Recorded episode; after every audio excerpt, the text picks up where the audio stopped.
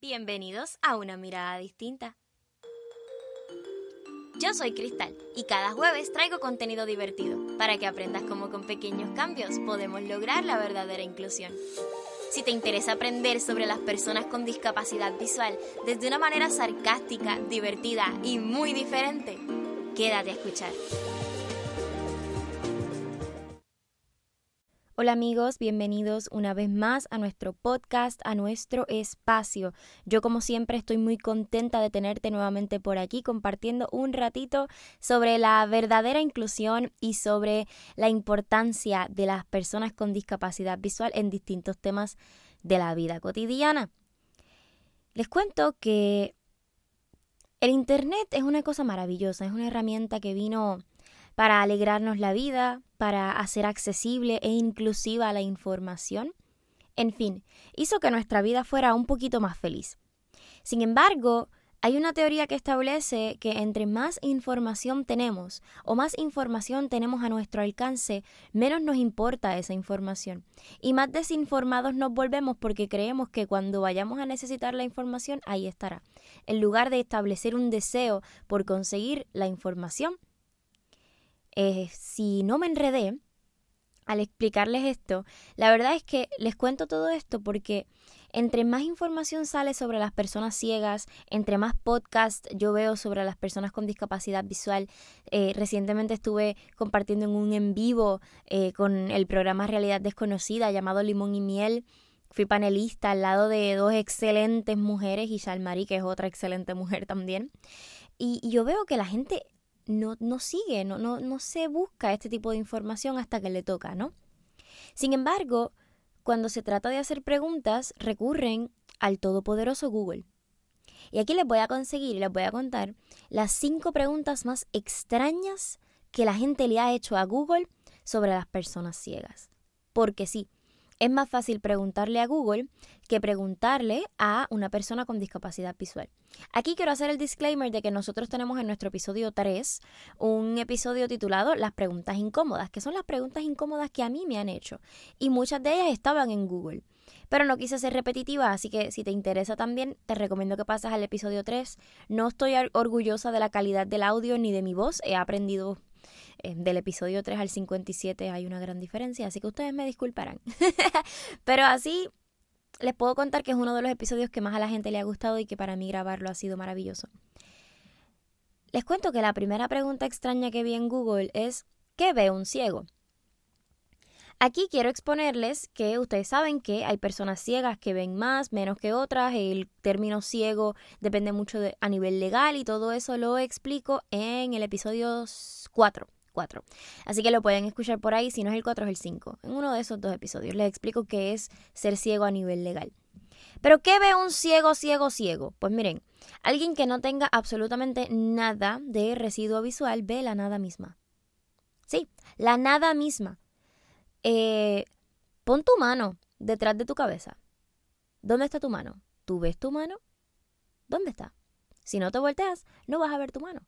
Por tanto, tu mano no existe. Es la nada.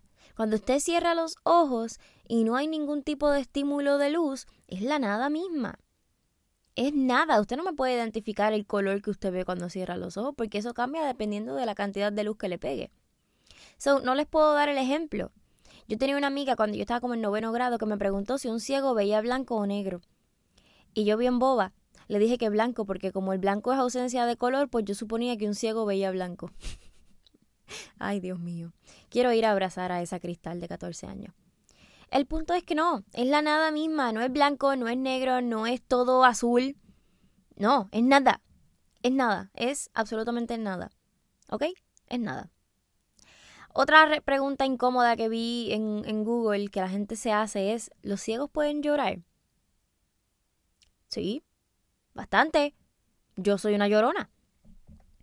A menos que no sea como que una discapacidad o que tenga un tipo de mutación o, malformación en el lagrimal que no produzca lágrimas, que supongo que eso existe, pues, pues, puede llorar. O sea, ¿por qué no podría llorar? ¿Qué ciencia hay? A menos que, pues, de nuevo, no tenga lagrimal o lo que sea, puede llorar.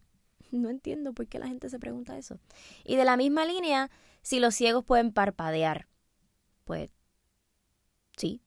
El parpadeo es una necesidad del ojo. No importa cómo tú lo veas, una persona necesita parpadear para lubricar tu ojo. Aunque el ojo no funcione, el ojo sigue estando ahí. Entonces, bueno, a lo mejor el ojo es el que funciona y el nervio óptico es lo que no funciona o el conector. Hay mil formas. So, ¿qué les digo? Sí, podemos parpadear. No, no, no busquen más allá. Sí, sí se puede, a menos que tengas alguna malformación en el párpado, podemos parpadear y podemos llorar. No sé por qué a la gente se pregunta esto. De verdad que es que no me lo explico. Esta me encanta. ¿Cómo un ciego puede guiar a otro ciego? ¿Por qué la gente se pregunta eso? No lo sé. Pero sí, salimos en corillo. ¿Y qué es lo que se hace? Pues por lo general, si un amigo mío ciego se conoce el lugar en donde está mejor que yo, pues él guía, porque sabe dónde está. Eh, otras veces yo lo he hecho, no me regañen amigos usuarios de perro guía, que yo voy con Regina caminando y otro amigo ciego va en Sighted Guide conmigo siguiendo lo que dice Regina. Es súper cómico. Y Regina lo hace bien, porque es como cuando están cargando con un carrito de compra o con un coche de bebé. So, es como más lo he hecho. Realmente no es una ciencia, lo hacemos, funciona, caminamos con nosotros. Yo no diría que generalmente uno va guiando al otro. Creo que nos complementamos y vamos caminando juntos y listo. Pero si yo fuera a guiar o, si yo estuviera con un amigo ciego, pues yo por lo menos usaría a Regina y el amigo que es al lado mío, pues, que me agarre el brazo y listo. Y avanzamos más. Ese sería mi método. Pero, again, no estoy diciendo que sea el más correcto. Pero sí, se puede. O sea, no, no hay mayor ciencia. Esta me traumó, pero me traumó a niveles extremos. La gente se cuestiona ¿Cómo sabe un ciego si está despierto? No sé. O sea, ni la más mínima idea. ¿Cómo sabes tú que estás despierto? Que me estás escuchando, que puedes ver. ¿Cómo? Porque según yo, hay un lapso de tiempo en el que estamos despiertos, pero aún no abrimos nuestros ojos. So, ¿qué sé yo? Creo que es natural y ya. ¿Qué les puedo decir? Es como cuando me preguntan, ¿cómo te limpias después de ir al baño? Pues qué, sé yo, me limpio. Mi mamá me enseñó a limpiarme después de ir al baño y ya. ¿Cuál es la ciencia? Em, es algo muy cotidiano. Y la última que les quiero contar es una bien típica, demasiado típica, nivel niños amigos míos que hacían la feria científica en la escuela me preguntaban esto. ¿Cómo puede imaginar o soñar un ciego si nunca ha visto nada? Pues miren, yo en mi caso, como sí puedo ver un poco, sueño de la misma forma en la que veo. O sea, lo mismo que veo lo puedo soñar. Pero yo sueño con olores. Yo huelo en mis sueños. Yo huelo en mis sueños.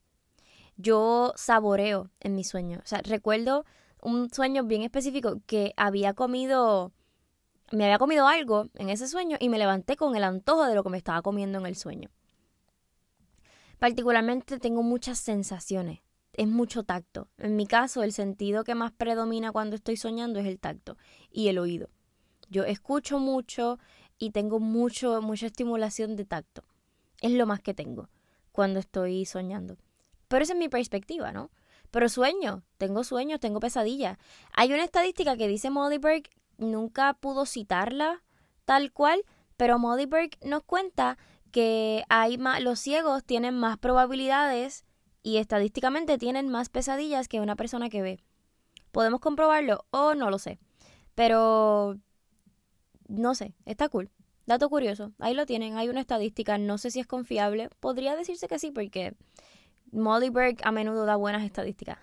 si no sabes quién es Molly Berg, es una youtuber ciega que tiene mucha controversia a su alrededor, pero nadie, absolutamente nadie le puede negar que es una excelente educadora y que es la pionera de todas las personas ciegas que nos hemos movido a educar en las redes sociales. Así que eso nadie se lo quita. los bochinches son los bochinches, pero la calidad del contenido es otra cosa. Eh, nada, yo creo que básicamente esas son las preguntas incómodas de, de Google. No les puedo decir lo de las pesadillas porque yo sí tengo muchas pesadillas, la verdad, pero siento que es un range normal de las pesadillas que tiene todo el mundo, so no lo sé. Cuéntame, ¿cuál ha sido la pregunta más incómoda que te han hecho? Y sí, antes que se me olvide, definitivamente mucha gente pregunta cómo los ciegos pueden tener algún tipo de intimidad sexual. No fuimos PG-13, mi gente. Sinceramente, ¿qué les digo? Normal, como cualquier otra persona lo puede hacer. Jaylin te diría, apaga la luz y ya está. y sí, apaga la luz y ya está. Simple. No les puedo decir mi experiencia porque eso a ustedes no les importa, ni les interesa, ni es algo que haga que usted se sienta una mejor persona. Y a raíz de eso es que yo quería traerles a esta reflexión. ¿Te aprendiste algo o educaste de alguna manera para la mejor inclusión con estas preguntas? ¿Hiciste algo productivo por las personas ciegas al conocer todas estas respuestas? La gente que se pregunta esto, ¿verdaderamente quiere ayudar? Porque nunca vi, y esto se lo tengo que decir, nunca vi en Google alguien que preguntara cómo guiar un ciego, cómo puedo ayudar a una persona ciega, cómo puedo asistir, qué es realmente ser una persona ciega. Eso nada que ver. Nada que ver. Y de ahí es que yo quiero partir. A veces nos enfocamos tanto en lo superficial y nos enfocamos tanto en lo, lo, que nos causa curiosidad que no nos damos cuenta de que hay detalles que son mucho más importantes. Decía eh, la cuñada de Carlos, que es quien me, hace las uñas y estaba con ella en estos días y me decía, es que yo no le haría esa pregunta a alguien normal. ¿Por qué tengo que preguntársela a alguien ciego? Pues mira, porque así es la gente. porque así es la gente, porque así es la curiosidad de la gente, ¿no? Así que nada, estas son las preguntas incómodas. Reflexione la próxima vez que usted se haga esa pregunta. Usted diga, de verdad esto yo lo necesito saber. ¿Hasta qué punto estoy cuestionando la intimidad de esta persona ciega? ¿Hasta qué punto realmente esto es algo que, que me importa a nivel personal? Y una vez usted tenga esa respuesta, usted pueda discernir si la pregunta vale la pena hacerla o no. Yo desde aquí les mando un beso bien grande. Les doy las gracias porque ya somos más de 6.000 descargas y eso es gracias a ustedes. Un besito bien, bien, bien grande. Saben que los quiero mucho. Que comparte este episodio, suscríbete, envíaselo a todos tus amigos que han hecho estas preguntas incómodas alguna vez. Y recuerda, si tú te has hecho esta pregunta, no te ofendas, no te sientas mal.